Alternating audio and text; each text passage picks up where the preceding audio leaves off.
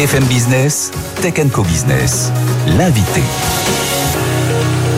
Allez, on est reparti ensemble pour une demi-heure. On parlera tout à l'heure du blues des RSSI, du métaverse chez les DSI dans les entreprises. Et puis, euh, mais avant tout ça, euh, nous accueillons Gilles Mézari. Bonjour. Bonjour Frédéric. Gilles, merci d'être avec nous, cofondateur et DG de euh, Saswidou et administrateur de Numéum qui réunit les 2000, c'est ça, 2000 2500. 2500 déjà, oui, ça, grand, ça grandit tout le temps. Donc, éditeur de logiciels, société de ESN, service numérique et cabinet de, de, de conseil. Donc, pour discuter de tous ces enjeux. Et justement, c'est un peu autour de ça parce qu'on voit beaucoup de. Ben, Jean-Claude Laroche, euh, le président du CIGREF, était venu sur ce, plateau. Il sera là avec nous dans un instant, mais sur un autre sujet. Euh, dire voilà, on est DSI, on a du mal avec l'augmentation des tarifs, on a des figures imposées dans nos contrats de transformation digitale, d'accélération, etc. Ça a fait pas mal réagir et justement, alors il ne s'agit pas de donner une réponse, mais c'est de dire un peu quelle est la situation euh, aujourd'hui des, éditeurs, Gilles. Alors, pour, euh, brosser un peu le, tableau, être un peu plus précis, Numéum aujourd'hui c'est 2500 entreprises du numérique, euh, divisées en deux. On a toutes les ESN et cabinets de conseil en technologie, les éditeurs et les plateformes du numérique. Euh, ça représente euh, près de 600 000 emplois, un peu plus de 60 milliards d'euros de chiffre. Et la particularité, c'est qu'on est bien présent sur 12 régions, puisqu'on a 50% de nos adhérents sur la région parisienne et 50% en région, euh, sur toute la France. Et puis si on réagit un peu comme dans le green en disant scope 1, scope 2, scope 3, s'il n'y avait pas ce numérique, on ne ferait pas tourner les entreprises. Hein. On est bien d'accord. on est bien d'accord. Euh, sur, euh, sur les éditeurs de logiciels et sur la croissance, nous en parlions euh, faut, faut, faut, voir que sur la croissance globale 2022 qui est, euh, qui est sortie, sur une croissance du secteur du numérique, euh, sur les conjonctures, les, les, les mhm. conférences semestrielles que l'on fait régulièrement pour les analyses financières, on a, euh, on a observé une croissance de 7,5% en 2022, dont un peu plus de 11% pour les éditeurs de logiciels. Mhm. Et on prévoit... Alors qu'on sortait d'une année 2021 qui était pas trop mal, parce qu'on était... Qui était pas trop mal on avec le... On sortait un peu le post-Covid, on sentait que tout le monde voulait se numériser encore, encore plus rapidement. Exactement mais on verra quand même qu'avec les 5%, les 5, un peu près de 6% de croissance prévue sur le secteur en 2023, dont 9% pour les éditeurs de logiciels, on constate quand même un petit ralentissement de la croissance. Mhm. Voilà.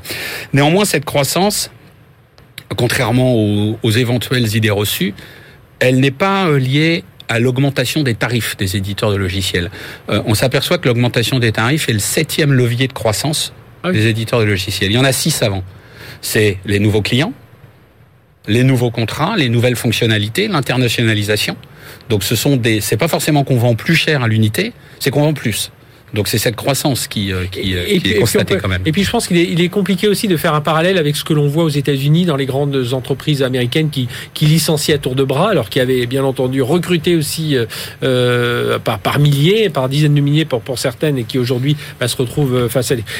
Ici, on a un ralentissement de la croissance, mais quand même dans, dans, dans, à une autre échelle, mais avec quand même une je vais dire, euh, euh, c'est assez pérenne, c'est assez fiable. Euh, voilà, il n'y a pas de, il a pas de risque. alors, il faut toujours regarder comment l'économie évolue, mais voilà, on n'est on pas dans tout, dans toute la folie dans laquelle s'était lancée la. Non, alors restons mesurés quand on dit ralentissement de la croissance, c'est-à-dire qu'on a pu une croissance qui va si vite qu'elle allait ces deux ou trois dernières années, notamment du Covid, où les éditeurs de logiciels ont pris toute leur place mhm. en proposant des usages à distance et des usages qui permettaient à tout le monde de travailler à l'endroit où ils étaient.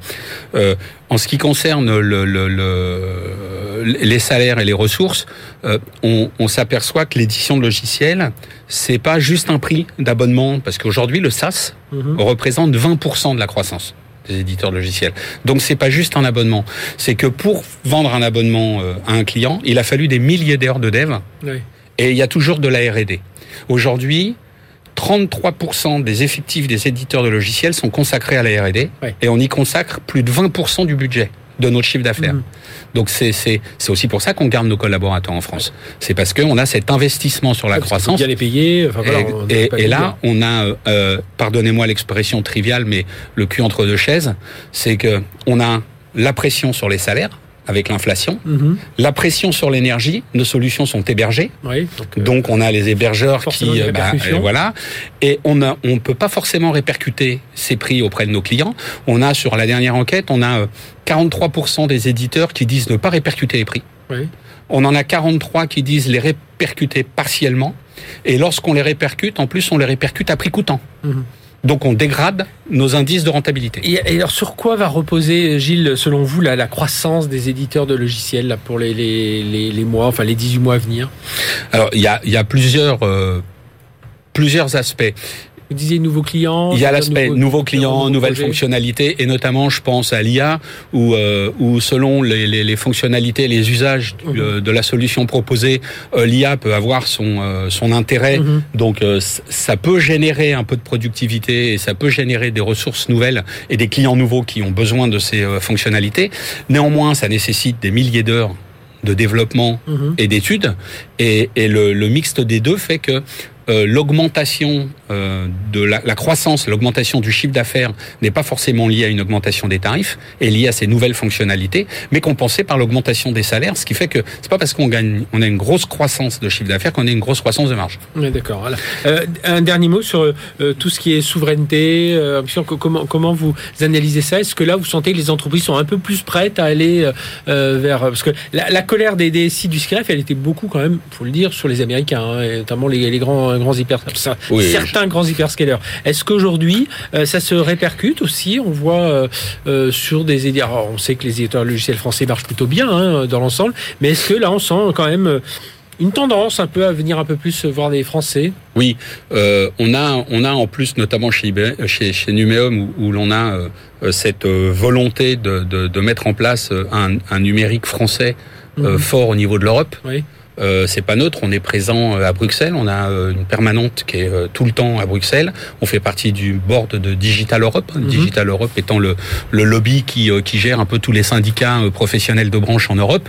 Nous y sommes présents et, et, cette souveraineté française ou européenne est très importante. Alors elle n'est pas très importante pour contrecarrer nos, nos cousins américains et nos, mhm. nos, nos, nos, confrères, mais elle est très importante pour marquer, pour marquer le territoire et puis pour, pour, pour dire que... Y a, mais alors pour ça encore faudrait faudrait-il être fort chez nous mhm. C'est-à-dire qu'il faudrait peut-être aussi inciter les DSI des grands groupes euh, présents en France à faire peut-être un peu plus confiance aux PME, en leur confiant des travaux en les interrogeant sur certains appels d'offres euh, de manière à ce que euh, on puisse avoir des pépites européennes ou des pépites françaises demain qui puissent un jour rivaliser avec les grands américains. Eh bien voilà, le message est passé puis on, voilà. on, tiendra un mot à Jean-Claude Laroche, président du CIGREF qui sera avec nous dans un instant. Merci Gilles Mézari, donc cofondateur des Merci de Sassuidou.